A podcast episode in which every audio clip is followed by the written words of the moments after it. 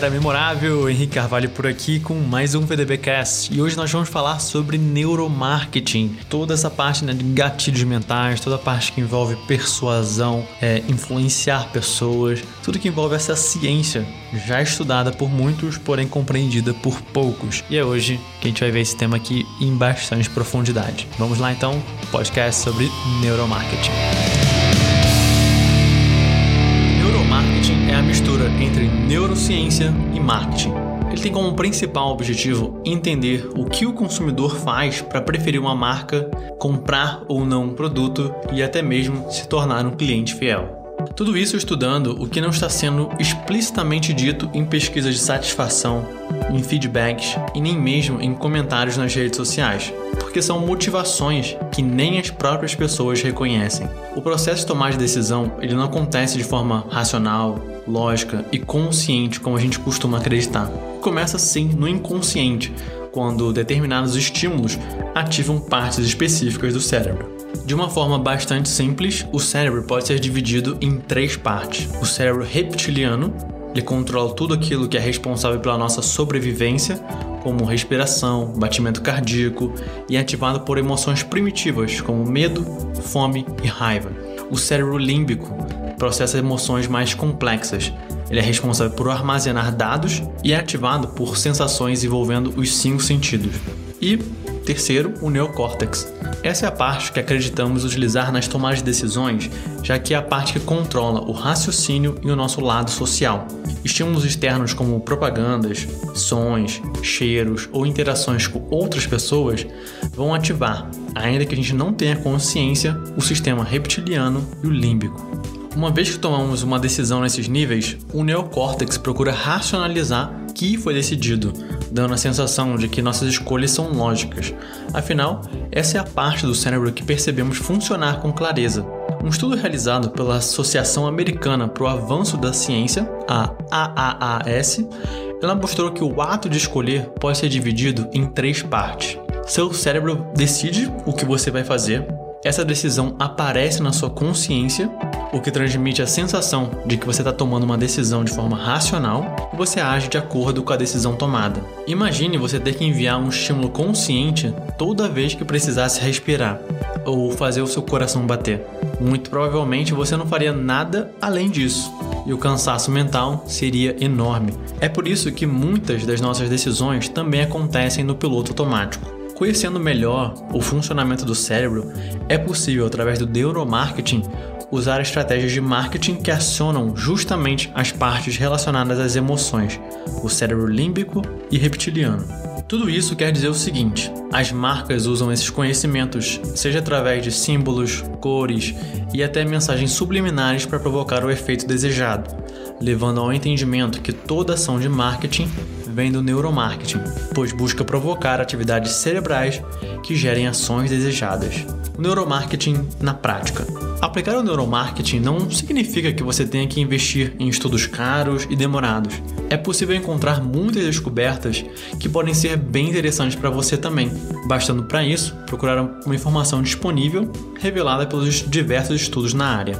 No entanto, você não vai precisar fazer isso hoje, porque eu já separei algumas melhorias simples de você aplicar isso, seja no seu site, nos seus produtos ou até mesmo no seu copy, para assim realmente alcançar a sua persona. Imagens funcionam melhor que textos.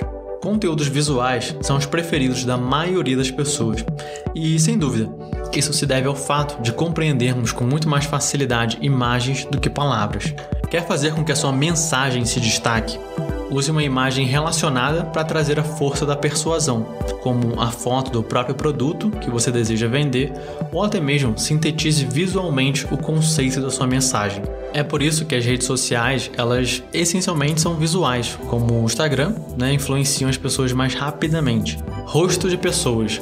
Somos seres sociáveis e interagimos com muitas pessoas durante o dia. Como não resistir a um rosto bonito trocando olhares e sorrindo para você? Rostos de pessoas felizes e bebês olhando diretamente para você atraem muito nossa atenção, seja esse rosto do sexo masculino ou feminino.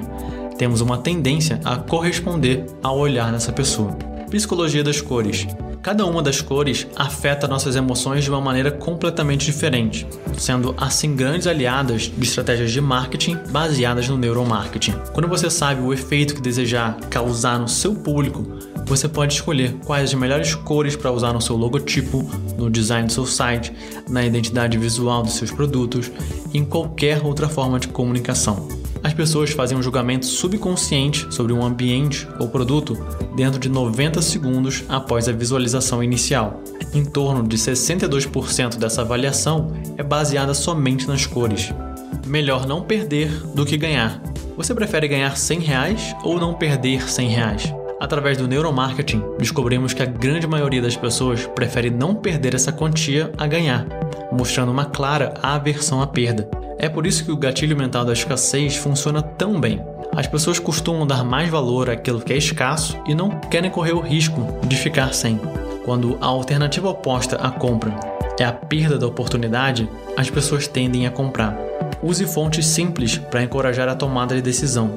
No seu livro Como Influenciar a Mente do Consumidor, Roger Doley, especialista em neuromarketing, apresenta 100 maneiras de persuadir clientes. Uma dessas maneiras está relacionada às fontes usadas em anúncios, sites, formulários e branded contents. De acordo com a sua pesquisa, as fontes mais simples e que facilitam a leitura funcionam melhor quando é necessário convencer alguém a tomar uma ação, como comprar. Quanto mais fácil para a pessoa for tomar essa decisão, maiores as chances de conversão. Portanto, também fique bem atento ao design e à usabilidade do seu site como um todo. Layout do site. O neuromarketing também influencia no design do seu site ou blog. Já vimos que as cores e as fontes são dois elementos muito importantes quando queremos influenciar pessoas a tomar uma ação, como colocar atalhos para as redes sociais e assim facilitar o compartilhamento de páginas e de conteúdos. E duas otimizações que você pode aplicar no seu site para entender o comportamento das pessoas enquanto elas interagem com cada um dos elementos são os testes AB e uso também de mapas de calor, como eu já falei num vídeo sobre o Hotjar, ferramenta que usamos aqui na Viver de Blog para fazer essa avaliação da interação dos visitantes com as nossas páginas. Ancoragem de preços. O preço é um fator fundamental para a finalização de um processo de compra e a primeira informação que ele recebe a respeito disso pode fazer a diferença entre a compra ou não. Estudiosos de neuromarketing descobriram uma falha no funcionamento da mente que mostra que os seres humanos não são muito bons em avaliar produtos e serviços com base no seu valor intrínseco. Ou seja, para avaliar se algo é caro ou barato, usamos a comparação, tornando a ancoragem de preços uma estratégia importante para as suas vendas. Vamos supor que você tenha vários produtos para oferecer para os seus clientes e decide fazer um pacote especial com todos eles.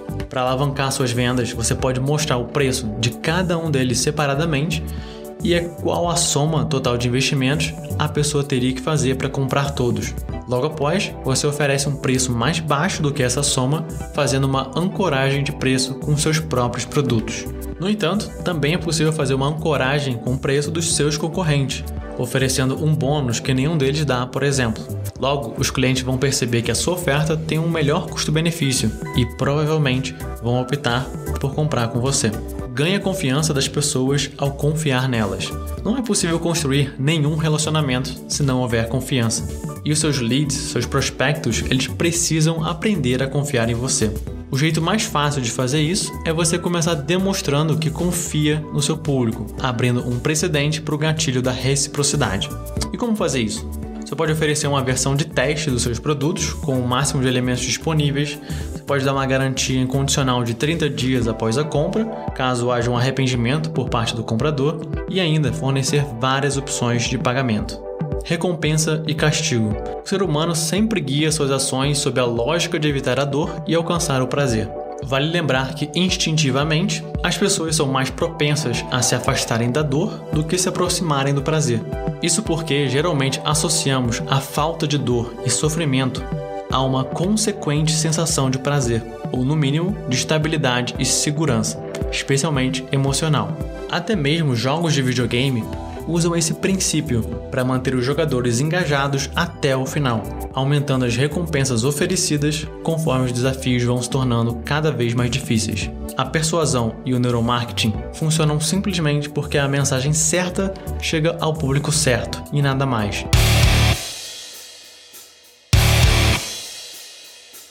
Esse foi o nosso VDBcast de hoje sobre neuromarketing, a ciência aí da persuasão. Espero que você tenha curtido esse conteúdo aqui bem profundo, bem denso. E no próximo VDBcast a gente vai falar sobre neuromarketing na visão dos conteúdos persuasivos, tá? Mais voltado à parte de conteúdo. Te aguardo lá então. Um grande abraço e até lá. Tchau, tchau.